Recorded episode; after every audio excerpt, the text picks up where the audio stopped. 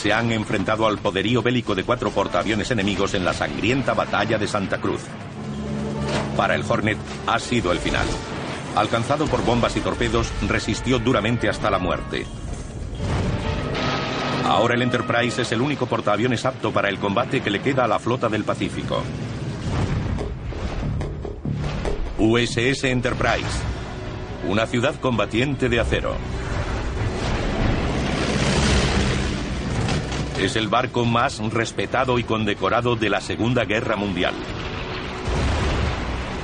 En este campo de batalla de 360 grados, donde las amenazas acechan en los mares, en el cielo y bajo el agua,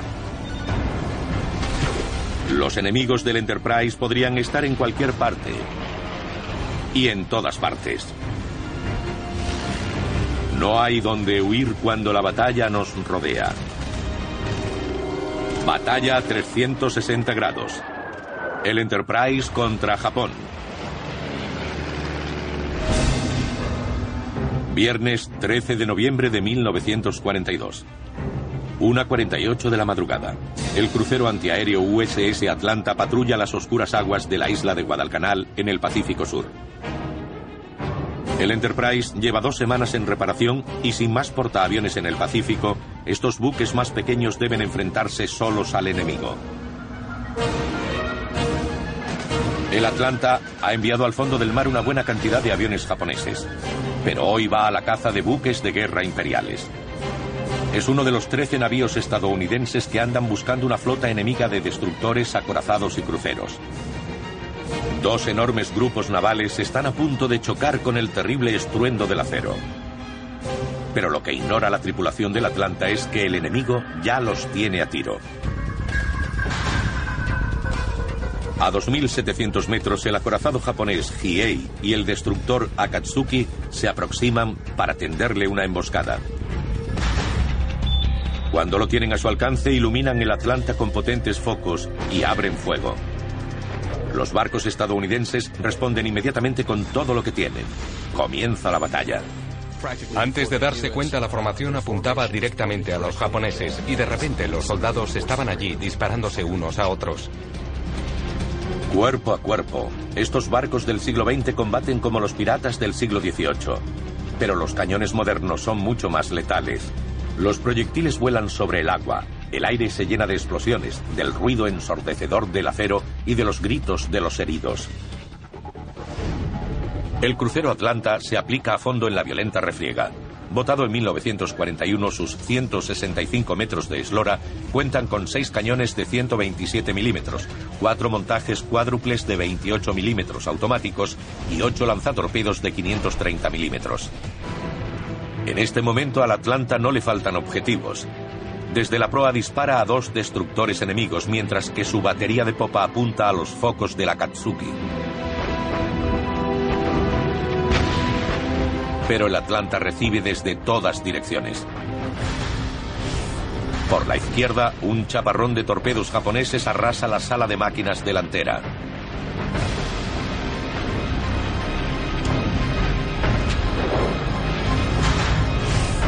Y por la derecha, en la confusión de la oscuridad, un crucero de su propia flota le dispara a la cubierta.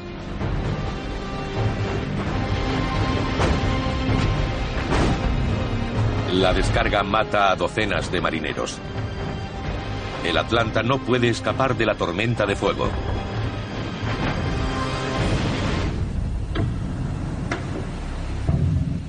Cuando amanece sobre las aguas teñidas de sangre, las cosas van mal para la flota norteamericana. De nuevo podría repetirse lo de Santa Cruz. Dos semanas y media antes, 26 de octubre de 1942, el USS Enterprise es alcanzado en la batalla de Santa Cruz. Una bomba penetra en la cubierta de vuelo y rompe el casco. Chorreando combustible y la sangre de los heridos, es un milagro que aún siga a flote. Cuatro días más tarde llega a la base estadounidense de Numea, Nueva Caledonia, para ser reparado. Los obreros trabajan día y noche para restañar las heridas del Enterprise. No es un barco cualquiera, es el único portaaviones norteamericano que queda en el Pacífico, pieza clave para rechazar la amenaza imperial. y debe volver pronto al combate. Sabían que la Armada y el país lo necesitaban. Era el único portaaviones que quedaba. Tenían que volver a la mar para continuar la lucha y vencer a los japoneses. Después de perder el Hornet en Santa Cruz, éramos el único portaaviones que quedaba. Recuerdo que los marineros ponían carteles en la cubierta de vuelo que decían, el Enterprise contra Japón. Pero el Enterprise aún no está listo para el combate y Japón vuelve a la carga. El epicentro de las hostilidades está en Guadalcanal, en las islas Salomón del Pacífico Sur. Aquí los dos bandos libran una guerra de desgaste. Cada uno trata de acabar con el otro. Los marines estadounidenses controlan la codiciada pista de Campo Henderson que arrebataron al enemigo hace tres semanas, pero están con el agua al cuello. En este punto, la iniciativa la tienen los japoneses. Han hundido el Hornet, han dañado seriamente el Enterprise y todavía tienen la fuerza naval necesaria para combatir en Guadalcanal. Teníamos que enviar más tropas y suministros allí lo antes posible. Mientras el Enterprise es reparado, el almirante japonés Yamamoto, el cerebro del ataque a Pearl Harbor, idea un plan para desalojar definitivamente a los marines de Guadalcanal.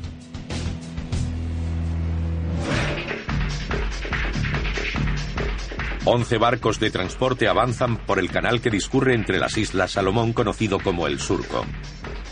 Desembarcarán a más de 13.000 soldados japoneses en Guadalcanal. Los escoltan cinco acorazados, 10 cruceros y 11 destructores. Algunos de los buques van armados con proyectiles de fragmentación diseñados para hacer el mayor daño posible a la carne humana. Además de atacar a su flota, estos barcos bombardearán el aeródromo y otras posiciones estadounidenses en Guadalcanal. Los japoneses estaban decididos a dar un gran golpe y acabar con nuestras divisiones de marines. Aniquilarlos, destruirlos, expulsarlos de allí y recuperar Guadalcanal. En ese momento hay mucho en juego. Es la culminación de la batalla. Cuando una flota enemiga se prepara para atacar Guadalcanal, se acerca el punto culminante de tres meses de brutal contienda. Pero el Enterprise no está operativo y sus hombres trabajan día y noche para devolverlo al combate. Cinco días más tarde, el viernes 13, la fuerza japonesa ha llegado a Guadalcanal y el crucero Atlanta va a librar la batalla de su vida. El primer cañonero enemigo toma posiciones para bombardear el campo Henderson desde el canal de Sea Pero estas aguas ensangrentadas serán pronto conocidas por otro nombre, el estrecho del fondo de hierro, la última morada de docenas de barcos de guerra y de miles de hombres. En la oscuridad previa al amanecer, los barcos enemigos se abalanzan sobre el USS Atlanta y la flota norteamericana que patrulla esas aguas. Como agresivos barcos piratas se intercambian disparos de borda a borda a corta distancia, y el crucero Atlanta está en medio de la tormenta. Las explosiones de los proyectiles y el resplandor naranja de las balas trazadoras iluminan la noche. Japoneses y norteamericanos se mortifican mutuamente con brutales andanadas en el estrecho del fondo de hierro. El destructor Akatsuki estalla con los impactos directos de la artillería de seis barcos norteamericanos. El destructor USS Laffy se acerca a la borda del acorazado Hiei y bate sus cubiertas con un torrente de proyectiles de 127 milímetros y de ametralladoras. Desde la isla los marines observan el desarrollo de la épica batalla que se prolonga durante horas. Uno de los oficiales supervivientes de la Armada estadounidense describió esta acción como una trifulca en un bar con las luces apagadas, y así es como fue. El amanecer revela una escena apocalíptica. Las aguas de Guadalcanal están cubiertas de petróleo, despojos y restos humanos. Cientos de marineros, incluidos dos almirantes estadounidenses, han muerto en una de las batallas navales más cruentas de la guerra. Durante toda la mañana un remolcador surca las ensangrentadas aguas, rescatando marineros estadounidenses. La mayoría de los supervivientes japoneses son exterminados. Entre las bajas del 13 de noviembre está el crucero USS Juneau.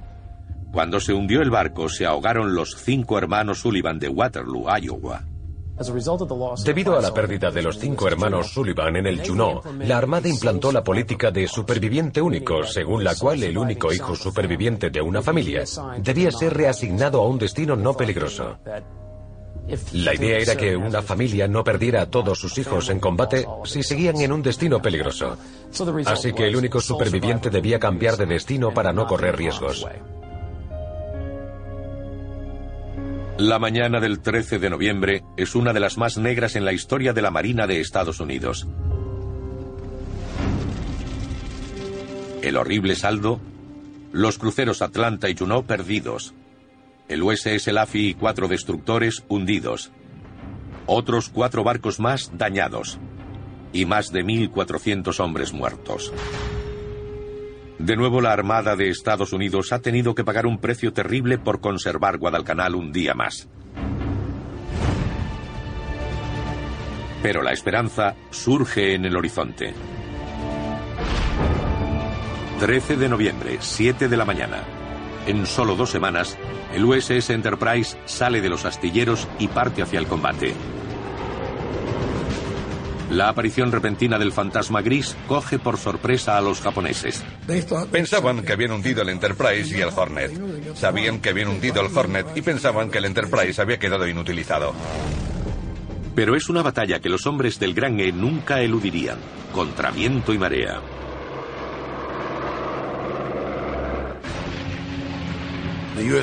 El Enterprise y su tripulación dijeron que eso no sucedería, que lucharían hasta el último hombre, aunque perdieran amigos y colegas. En la guerra pasa eso, pero no importa cuánto lo intentes, al final se convierte en algo personal. Destino, barcos de guerra y transporte enemigos. Objetivo, evitar que Japón desembarque refuerzos en Guadalcanal. Estrategia, atacar, atacar, atacar. Para los americanos lo único que se interpone entre el Todopoderoso y el Imperio es el Enterprise. Los restos de su grupo naval y una variopinta colección de acorazados, cruceros y destructores. Junto al Enterprise navegan los veloces acorazados Washington y South Dakota, con destructores formando un semicírculo en vanguardia. El plan del almirante Halsey es situar el Gran E a 300 kilómetros al sudoeste de Guadalcanal. Mientras Halsey dirige toda la campaña desde Noumea, el almirante Thomas Kincaid está al mando de la fuerza del Enterprise. El almirante Kincaid no quiere arriesgarse a perder el Enterprise si puede evitarlo. Ha maniobrado con el portaaviones hasta una posición a unos 300 kilómetros al sur-sudoeste de Guadalcanal, donde sus aviones pueden interceptar los barcos que bajan por el surco y también establecerse en el campo Henderson. Y eso fue lo que hicieron. Solo hay un problema. El ascensor de proa del Gran E fue inutilizado en Santa Cruz y no pudo ser reparado en las instalaciones disponibles en Nueva Caledonia. Y este ascensor es clave para el despegue y aterrizaje de aviones durante la batalla. El Enterprise tiene tres elevadores hidráulicos, a proa, en el centro y a popa. Cada uno mide 14 por 13 metros y puede levantar 7.650 kilos. Primero los aviones se suben desde el hangar por el elevador de popa. Luego despegan para sus misiones. Cuando vuelven aterrizan en la cubierta y ruedan hacia adelante. El ascensor de proa los baja al hangar y son preparados para la siguiente misión. Con esa plataforma averiada, todo el sistema deja de funcionar. En resumen, los aviones pueden despegar del Enterprise, pero no volver a él. El plan de Halsey es hacer que algunos escuadrones aterricen en el campo Henderson, que usarán como base provisional durante la batalla. Un puñado de aviones del Enterprise tendrá que despegar desde su cubierta, bombardear los objetivos enemigos y aterrizar en Guadalcanal, donde los asistirán equipos de marines. 13 de noviembre de 1942, primer día de la batalla naval de Guadalcanal. 8.22 de la mañana los primeros aviones emprenden su arriesgada misión. Nueve Avenger y seis Wildcat se disponen a despegar. se dirigirán hacia el campo Henderson y eliminarán cualquier barco o avión japonés que encuentren en el camino. Es una misión peligrosa. Con el enemigo en disposición de ataque total, nada garantiza que el campo Henderson esté en manos estadounidenses cuando lleguen. Poco después de las 11 de la mañana, los torpederos del Enterprise encuentran lo que buscan. Bajo el mando de un teniente con un nombre siniestramente apropiado, Al Coffin, Ataúd, los Avengers se dirigen a la pista de Guadalcanal. De repente avistan al acorazado japonés Hiei. Pese a haber sido vapuleado por el destructor Laffy la noche anterior, va directamente al campo Henderson con sus cañones de 356 milímetros. El Hiei es un acorazado de la clase Congo que desplaza más de 36.000 toneladas, con una tripulación de 1.300 hombres. Además de su batería principal de 8 cañones de 356 milímetros, va armado con 16 antiaéreos de 152, 8 de 127 y 118 ametralladoras. El GA es una visión amenazante en cualquier campo de batalla. Inmediatamente los torpederos de Coffin se elevan para perderse de vista entre las nubes.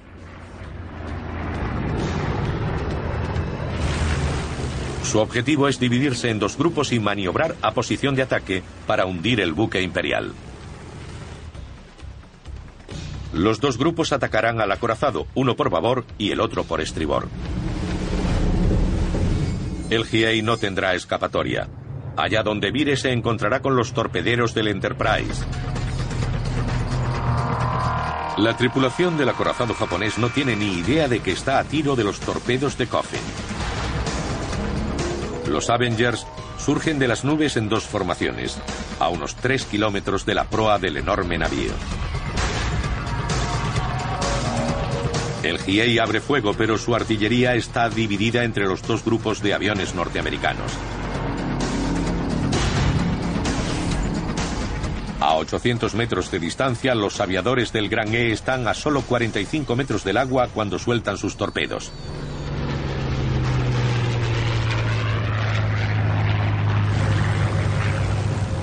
Coffin manda a los cuatro que atacan por babor cuando el GA dispara una andanada con sus baterías principales.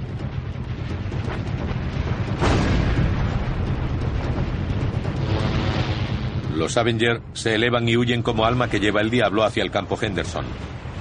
Segundos más tarde los torpedos hacen blanco en el GA.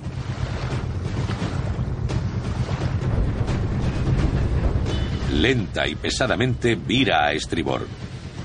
Su timón está destrozado, está indefenso. Sorprendentemente, tres de los ocho torpedos norteamericanos han cumplido su cometido.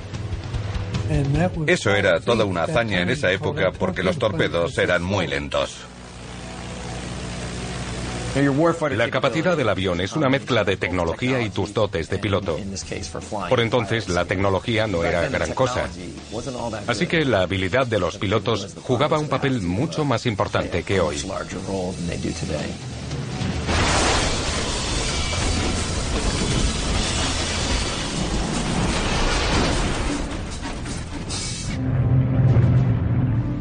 Dos horas después del primer ataque, otra oleada de torpederos del Enterprise acaba con el GA mandándolo a pique. Por primera vez en la Segunda Guerra Mundial, el Gran E se ha cobrado un acorazado japonés.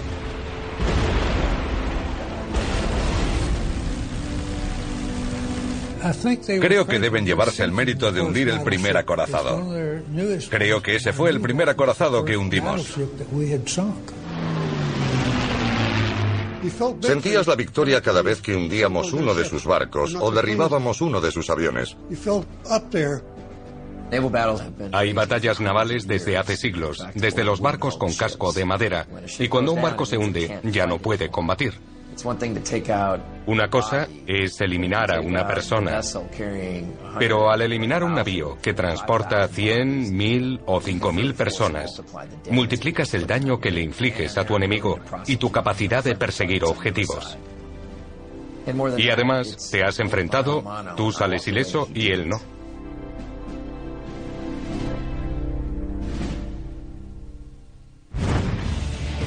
Al acabar el día, los 15 torpederos y cazas del Enterprise sobreviven a su encuentro con el enemigo y aterrizan a salvo en el campo Henderson.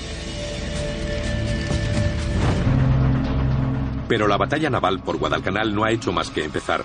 Los transportes enemigos y sus destructores de escolta siguen ahí.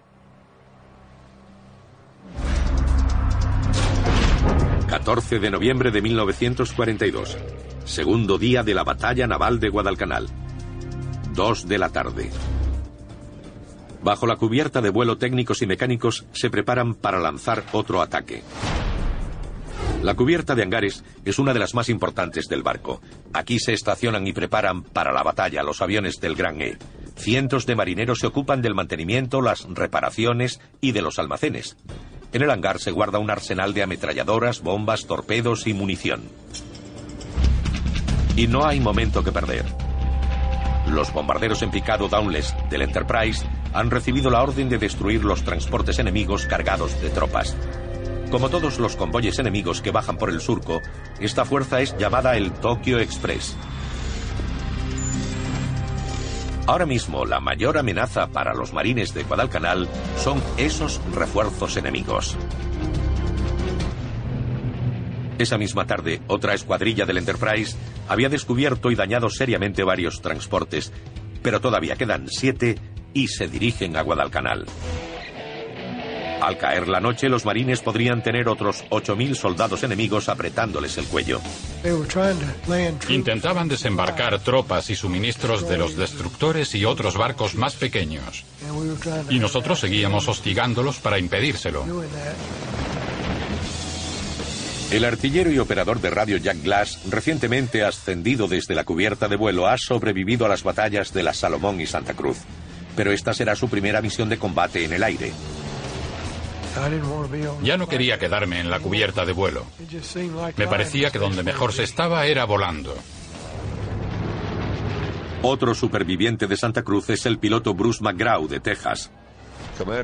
El comandante Coleman vino a la sala de radio y nos dijo, encontrad esos transportes.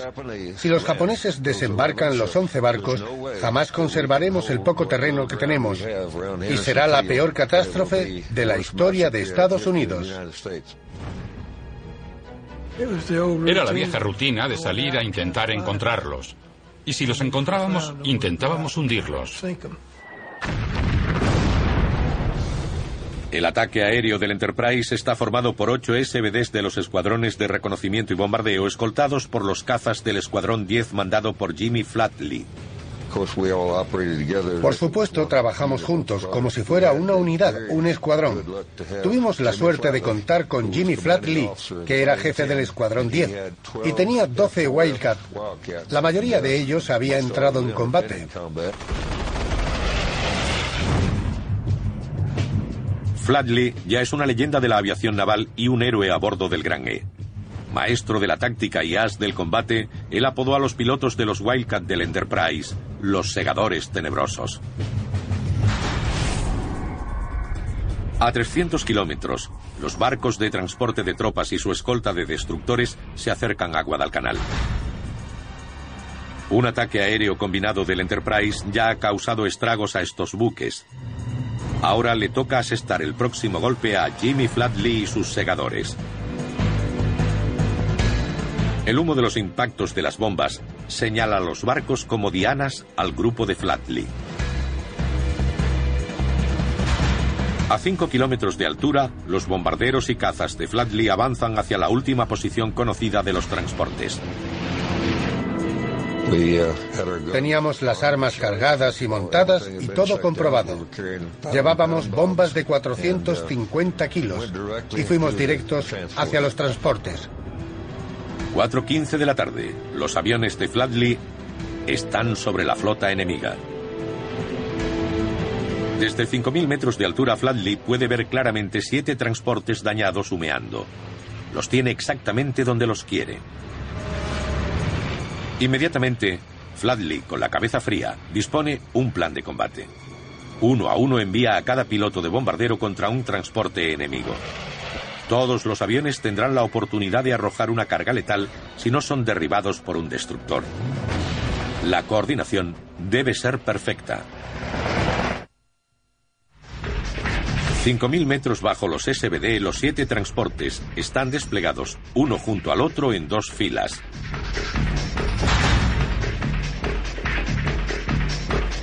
Estos transportes no son rival para los aviones norteamericanos. Llevan armas ligeras y maniobran con lentitud. Los soldados japoneses que van a bordo no tienen dónde huir. De repente, todos los ojos miran al cielo mientras los aviones del Enterprise se lanzan a la carga desde las nubes. A 5.000 metros por encima, Bruce McGraw y cinco camaradas giran hacia la fila derecha de los transportes. Los otros SBDs se encargan de la izquierda. El operador de radio Jack Glass está en la ametralladora de cola de uno de ellos. Siempre intentábamos descender para poder retirarnos luego de popa a proa o de proa a popa, a lo largo. Así había más probabilidades de acertar. Y por supuesto, tampoco se quedaban quietos. Cuando te lanzabas en picado, ellos maniobraban. Pero los transportes eran lentos, era relativamente fácil acertarles. Es fácil acertarles cuando no estás siendo atacado. De repente cinco cazas, cero, se acercan a los bombarderos escupiendo plomo. En un instante los artilleros de cola de los SBD derriban tres cazas enemigos con sus ametralladoras dobles. Ahora los bombarderos del Enterprise inician el picado sobre los transportes enemigos. El fuego antiaéreo no era muy eficaz porque esos transportes no llevaban mucho. Y si podíamos superar el buque de escolta sin tener que soltar nada, el resto era fácil. Esos transportes se hundían con una o dos bombas. La artillería ligera de los transportes y el fuego antiaéreo de los destructores de escolta no bastan para detener a los hombres del Gran E. A casi 5.000 metros de altitud, los SBD reciben un furioso fuego japonés, pero siguen avanzando. Gracias a Dios éramos suficientes y estábamos dispersos. No se concentraban en uno, a menos que nos disparara a todos. En cuanto comencé a girar y bajar, me di cuenta de que tenía un problema. Mientras carga contra un transporte por el flanco derecho, McGraw se da cuenta de que algo no va bien. No tenía frenos aerodinámicos. Si un bombardero en picado pierde los frenos aerodinámicos o flaps de frenado, está en una situación crítica. Tienes que descender en picado a unos 250 nudos con los flaps fuera. Si eliminamos los flaps, vas a una velocidad considerablemente mayor. Y eso supone que o pulsas antes para lanzar a la altitud de disparo de seguridad, o, si quieres garantizarte el blanco, llegarás al final del picado a más velocidad de la deseada. Y estarás más cerca del suelo. Y por lo tanto soportarás muchas más Gs para no estrellarte. Ahora mientras su avión baja en picado más rápido que en caída libre, McGraw sufre la gravedad negativa. En cualquier momento puede aumentar la presión sanguínea en su cabeza provocándole ceguera. Al bajar en ángulo de 70 grados a gran velocidad, también corre el riesgo de que su bomba choque con sus propias hélices. Eso sería tu final. McGraw solo tiene unos segundos para decidir si continúa en picado o se retira. A 4.500 metros sobre el mar en caída vertical no hay tiempo para titubeos. El tejano decide seguir y cargar contra el barco enemigo. Me dije, bueno, a ver cómo va este avión. Así que me tiré directo en un aparato sin frenos aerodinámicos. Bajé casi 5 kilómetros en línea recta al límite de velocidad. Nunca había pilotado un avión tan rápido. El sonido del viento que entraba en la cabina era el chirrido más atronador que había oído nunca. Aunque consiga soltar la bomba, puede que no logre nivelarse y evitar el impacto contra el mar. McGraw se acerca a su objetivo a 240 nudos. En unos segundos tendrá un blanco perfecto. Es como lanzar una pelota de béisbol. Aprendes por instinto. En el momento exacto solté la bomba. A poco más de mil metros, McGraw lanza una bomba de 450 kilos sobre la cubierta del transporte. Inmediatamente tira del timón con todas sus fuerzas para nivelarse antes de estrellarse contra su objetivo. En el último segundo se desvía del transporte justo cuando la bomba alcanza el barco y estalla con una fuerza devastadora.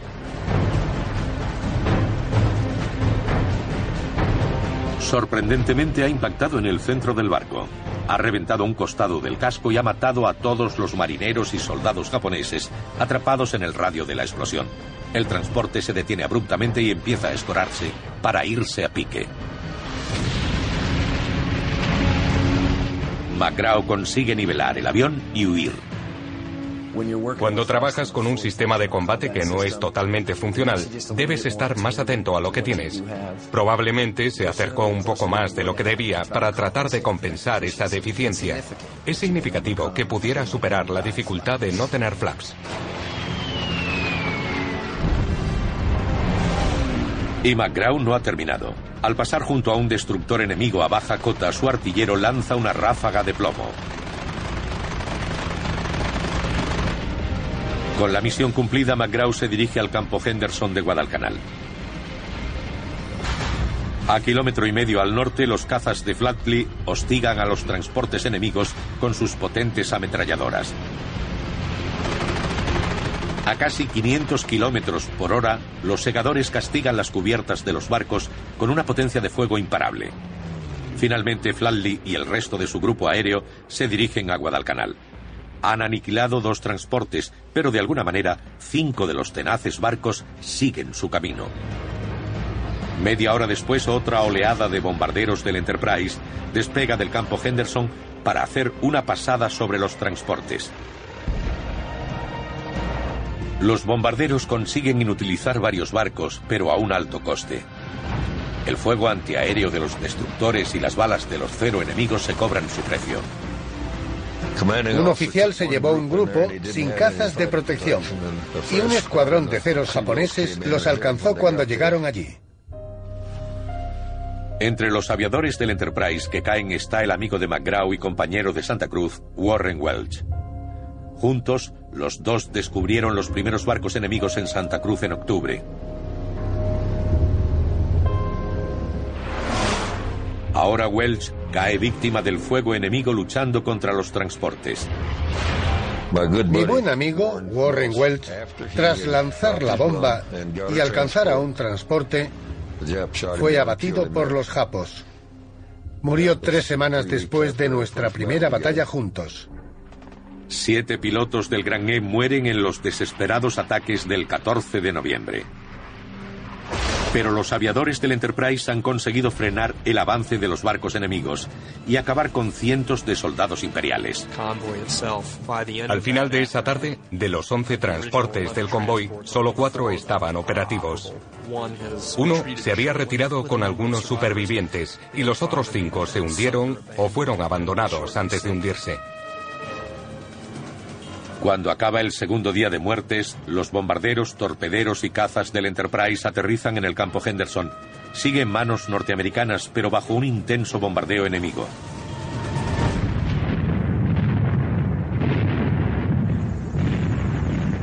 Llegar al campo Henderson es casi tan letal como combatir en el aire. Justo en el momento en que pisamos tierra cayó otro proyectil. No se puede explicar, hay que oírlo para saber qué es. Nos caímos los dos al suelo. Estoy seguro de que les dio una perspectiva totalmente nueva de la guerra. Porque es muy diferente lo que ves en el cielo que cuando pones los pies en el suelo. Es un mundo totalmente distinto. Aún más que los peligros del fuego enemigo, McGraw teme sufrir las burlas de los marines, que se ríen de todos los pilotos de la Armada que corren a cubierto. Para la mayoría, es solo un día más en Guadalcanal. Tras esquivar varios proyectiles que impactan cerca, McGraw tiene la oportunidad de encontrarse con el hombre que está al mando, el general Alexander Vandergriff. Frío bajo las explosiones, el legendario marine sigue el bombardeo desde un puesto de observación. Me acerqué y le dije, General, ¿puedo unirme a usted? Me contestó, adelante. Subí la escalera, pero pensando en que esta vez no dejaría que ningún puñetero marine se riera de mí por agacharme con los disparos. Juntos, McGraw y el general observan cómo la artillería enemiga lanza proyectiles y granadas de mortero contra el aeródromo desde la selva. Dijo, estoy al 50%. Había muchos hombres con picaduras de mosquito y enfermedades. A muchos les habían disparado o estaban heridos en el hospital y no podían luchar. Y nosotros estábamos con el agua al cuello ante lo que nos venía de fuera. Me sentía mejor porque le había dado al transporte en todo el centro y sabía que esos no desembarcarían. Pero la sombría satisfacción de la batalla no dura mucho. Pronto McGraw y los demás pilotos sabrán cómo es la noche en Guadalcanal.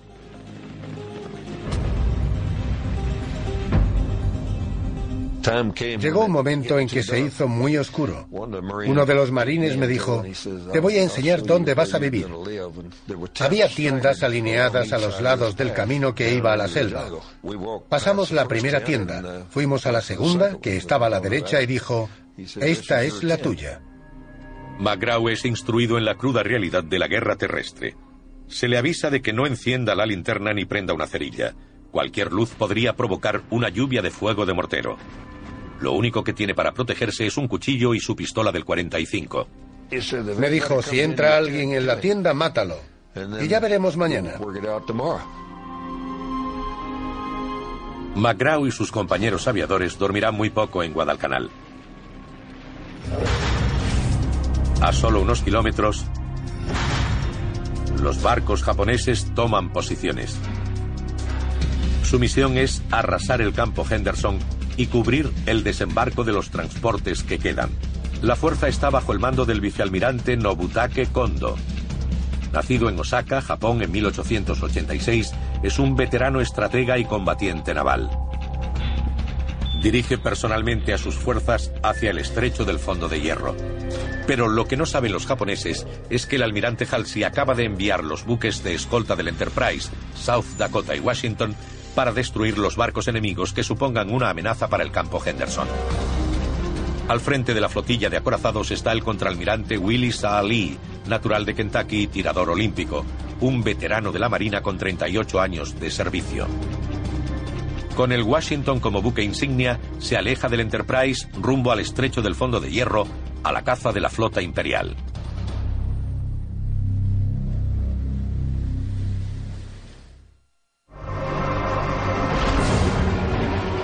14 de noviembre de 1942. Durante dos días el Enterprise y la flota estadounidense han librado la batalla de sus vidas en las aguas de Guadalcanal.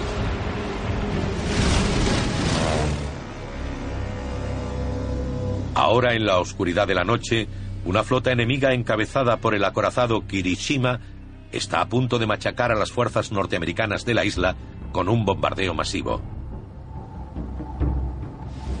Pero los japoneses no saben que los acorazados South Dakota y Washington han sido enviados a detenerlos y enviarlos a pique. Desde el puente del Washington el almirante envía un mensaje al resto de la flota. Apartaos, voy a pasar.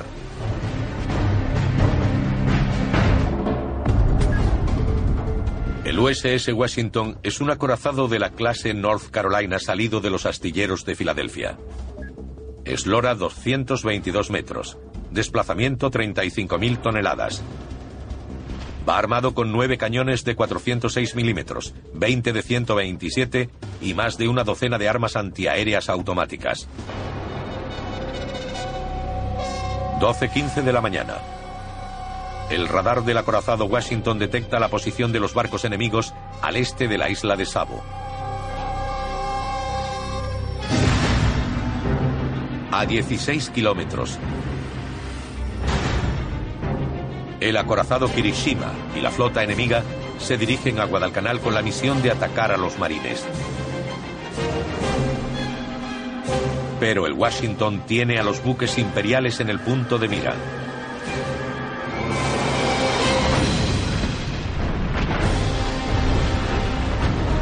Los grandes cañones de 406 milímetros abren fuego antes de que los japoneses puedan reaccionar. Su primera víctima recibe una descarga de plomo norteamericano mientras trata de escapar de una tormenta de intenso fuego que destroza el navío imperial. En otro enfrentamiento terrible, las dos flotas se entregan al máximo en una tremenda demostración de potencia bélica. En menos de tres minutos, el Washington hace 42 disparos con su batería principal. Ahora debe vérselas con el acorazado Kirishima. El tronar de los grandes cañones atraviesa el mar mientras el Washington machaca al Kirishima con sus andanadas.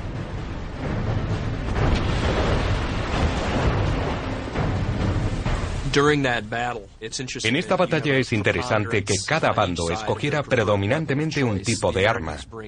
Los estadounidenses combatían con un armamento más pesado.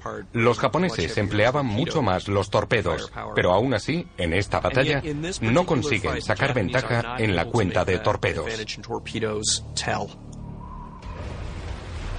Desde la playa de Guadalcanal, los pilotos del Enterprise y los marines pueden ver el resplandor de la masacre nocturna. Estaban a 30 kilómetros, pero sonaba como en la tienda de al lado. Eran los acorazados, uno contra uno. Desde donde estábamos podíamos ver los fogonazos de los cañones grandes de los acorazados y los cruceros y los más pequeños de 127 milímetros. Los japoneses nos disparaban. Fue una batalla horrenda.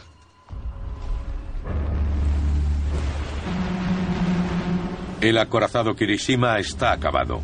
Su casco y su superestructura han sido destrozados por la artillería estadounidense. Con las cubiertas en llamas, la tripulación se ve obligada a abandonar el barco.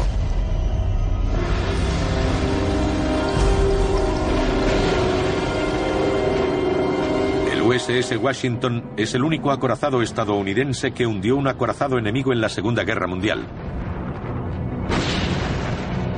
Ahora él y el South Dakota arremeten contra los cruceros y destructores japoneses, disparando rápidas andanadas con los cañones de 406 y 127 milímetros.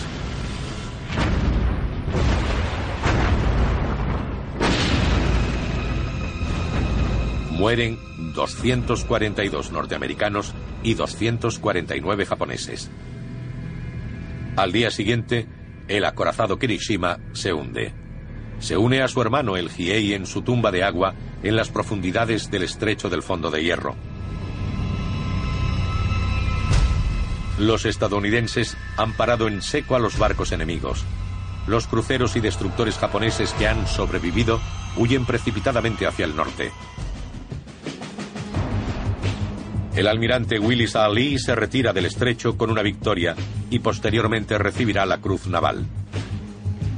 Pese a que el South Dakota ha sido dañado seriamente, el Washington está intacto.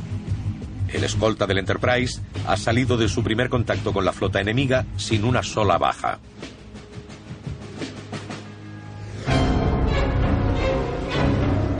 Pero con la tenue luz del amanecer, cuatro transportes desembarcan en Guadalcanal a las tropas imperiales.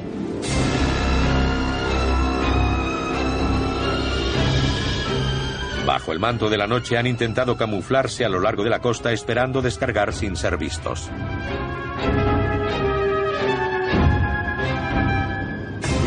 Los barcos trataban de pasar desapercibidos como fuera. La noche es un buen escondite porque no se puede distinguir una estela en la oscuridad. Cuando se localiza visualmente un objetivo, se puede distinguir una estela a kilómetros de distancia de donde está el barco.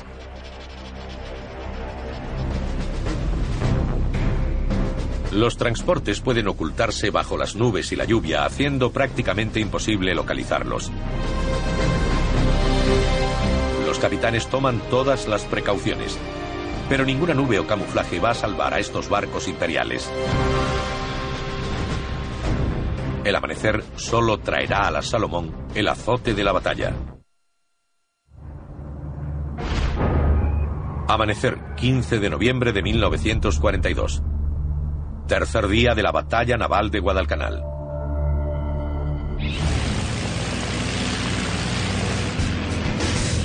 Desde la devastada pista del campo Henderson, Bruce McGraw y sus camaradas del Enterprise salen en busca de los cuatro transportes enemigos que han sobrevivido. Los bombarderos despegan uno tras otro. Lo que pase en las próximas horas podría decidir el destino de Guadalcanal. En cuanto se elevó el avión por encima de los árboles, pudimos ver los transportes. Estaban allí.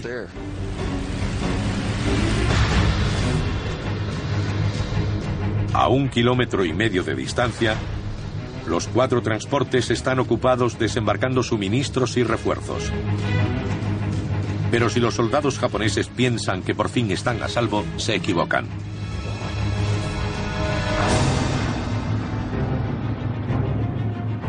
De repente, una oleada de bombarderos, cazas Wildcat y torpederos Avenger oculta el sol naciente sobre Guadalcanal. No hay donde esconderse. Las ametralladoras de los Wildcat barren los transportes y las playas, destrozando literalmente al enemigo. Sé que muchos japoneses saltaron de esos barcos y se ahogaron allí mismo, porque había más profundidad de la que pensaban. Cuando llegamos, el agua ya estaba llena de japoneses muertos. A 2.500 metros de altura, Bruce McGraw y los bombarderos del Enterprise se lanzan en picados de 70 grados y sueltan sus bombas sobre los barcos enemigos. Uno tras otro, los cuatro transportes, con su cargamento de tropas y suministros, se consumen en llamas bajo las balas de las ametralladoras. Sobre los transportes, Al Coffin, que dirigió el ataque contra el acorazado Hiei, lanza una bomba sobre su objetivo. Lo alcanza de lleno. Otro transporte destripado, los japoneses no pueden hacer nada para detener la matanza. Es una carnicería. En pocas horas, los cuatro barcos de transporte son destruidos junto a cientos de soldados imperiales y todos los suministros bélicos.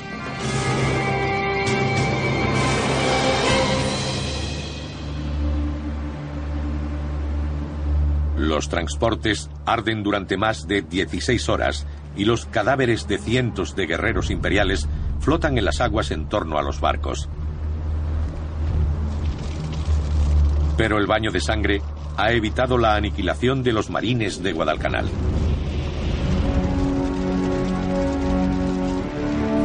Fue el último intento de los japoneses de recuperar Guadalcanal. Nosotros estábamos allí y los rechazamos. Localizamos los 10 o 12 transportes que venían a tomar Guadalcanal y los pillamos a todos con las tropas embarcadas. Hundimos tantos transportes y dañamos tantos de sus barcos que les metimos el miedo en el cuerpo.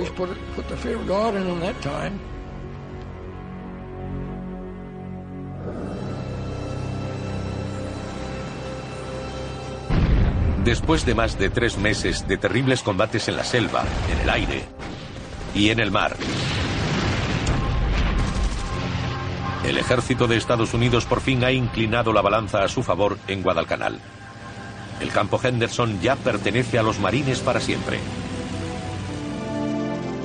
Con las cruentas batallas de las Salomón y Santa Cruz, todavía en los corazones y el recuerdo de su tripulación, el Enterprise ha salido victorioso y se ha tomado la revancha. Cuando informaron de que nos habíamos hecho con Guadalcanal definitivamente, nos pusimos muy contentos, felicísimos. La batalla fue larguísima y perdimos a muchos hombres. Muchos amigos míos resultaron heridos.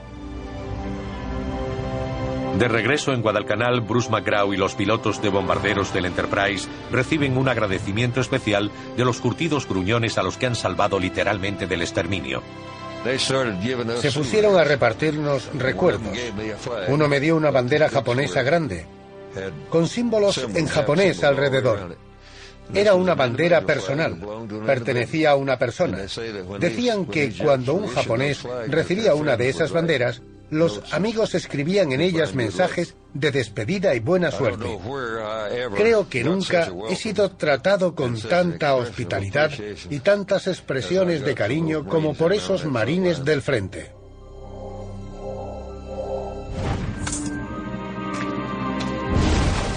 Por primera vez en la Guerra del Pacífico, los pilotos del Gran E han visto de cerca los horrores del combate terrestre y no podrán olvidarlos fácilmente. La camaradería y los agradecimientos son una prueba del vínculo entre los combatientes y de la relación especial que hay entre la tripulación del Enterprise y los fusileros de la selva. Cuando se ponía a llover, ellos estaban metidos en el carro, manteniendo la posición. Le he dicho a mucha gente, no hagas ningún comentario crítico de un marine o me enfadaré contigo, porque siento un respeto tremendo por el cuerpo de marines de Estados Unidos y todo lo que representan. Es inevitable después de estar en Guadalcanal.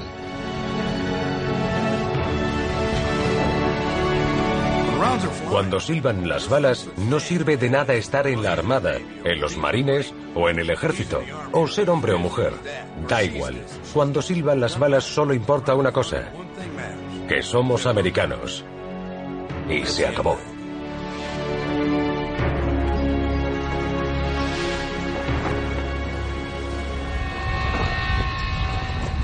La derrota de noviembre en el estrecho del fondo de hierro destruye todas las esperanzas de los japoneses de conquistar Guadalcanal.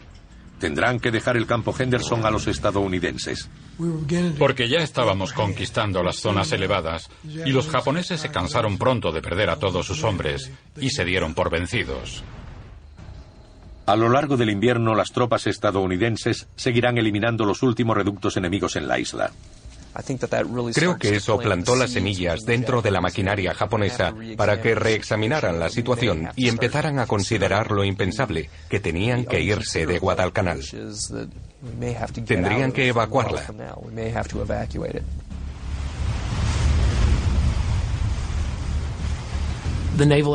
Perdieron la ventaja naval que poseían antes de la batalla de Guadalcanal y a consecuencia de ello, la ruta del Tokyo Express, si entraba y salía de Guadalcanal por las noches, quedó casi cortada. Y no pudieron llevar refuerzos significativos a la isla. Además, los estadounidenses controlaban cada vez mejor las actividades nocturnas de la Armada japonesa en aguas de Guadalcanal. La batalla de Guadalcanal ha terminado para la Marina Imperial japonesa. Tendrán que establecerse en otro lugar.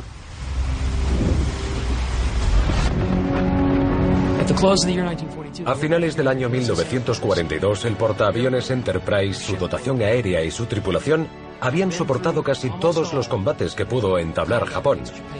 Habían resistido bien la prueba de fuego, habían luchado bien, habían ganado una fama extraordinaria para el barco.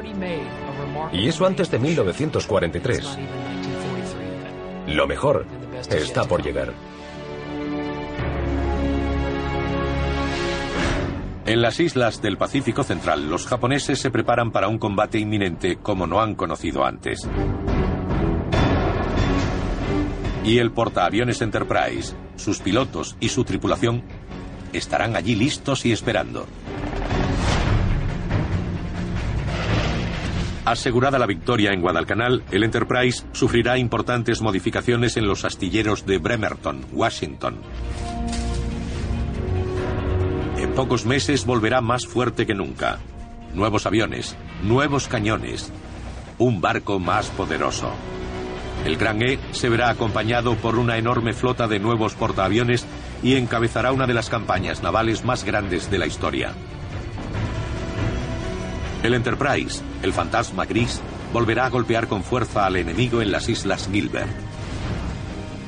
Su primera parada en el arduo camino hacia Tokio es la base enemiga del atolón de Making, fuertemente defendida, donde en cuestión de días su aviación impondrá el terror en el baluarte japonés. Y en la oscuridad de la noche, el Enterprise hará historia.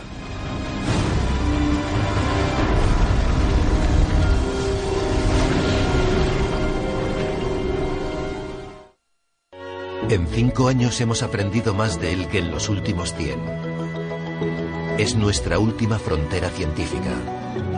Emprende con Canal de Historia un viaje impresionante a este misterioso órgano. Por primera vez veremos qué ocurre en el cerebro durante el sexo.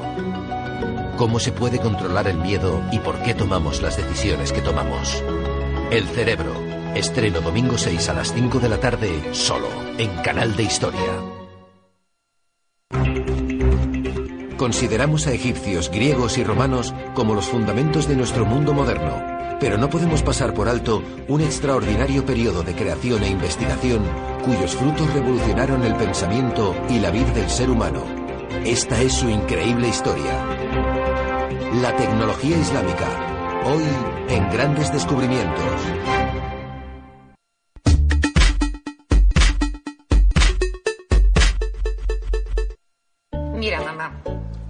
Esto es sushi. Y esto es sashimi. Se parecen, pero son diferentes. Como las cuentas nómina. Unas te cobran las tarjetas Visa y con la cuenta nómina del banco ING Direct son gratis. La cuenta nómina del banco ING Direct te da más. Cámbiate. Nosotros nos encargamos de todo. Llámanos, ven a una oficina o entra en ingdirect.es. ¡Qué lástima! El último Kinder bueno. Sí, bueno, una lástima. ¿No te apetece mejor una barrita de cereales? Ahora no. ¿Y este? No. ¿Y ese? Muy pesado para mí. Este es mío. Kinder Bueno, un crujiente barquillo con un corazón de leche y avellanas. No te da sensación de pesadez y está buenísimo. Es tuyo. Gracias, adiós. Kinder Bueno, el placer que no te pesa.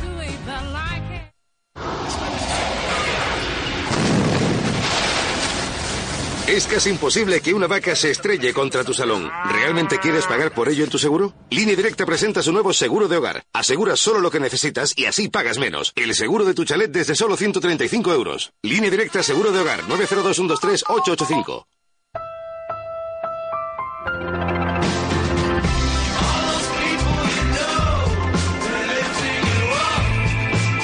Descubre Duracell Ultra, las pilas más poderosas de Duracell ahora a un precio increíble. Duracell es un valor seguro. Cuando sientas dolor, prueba el nuevo Nurofen cápsulas blandas. Nurofen te alivia donde te duele, actuando allí donde más lo necesitas, para proporcionarte un alivio eficaz en el que puedes confiar. Nuevo Nurofen cápsulas blandas. Alivio en el foco del dolor. Lea las instrucciones de este medicamento y consulte al farmacéutico. Solo Flor Nenuco huele a Nenuco.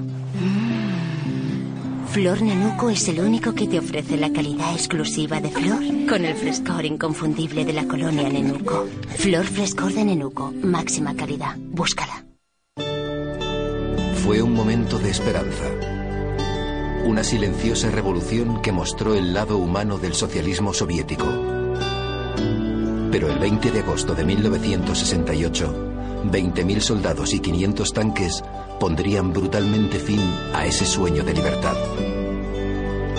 Cuatro décadas más tarde, Canal de Historia vuelve a Praga para recordar lo que ocurrió ese verano del 68 de la mano de varios de sus protagonistas. El final de la primavera de Praga, en Canal de Historia.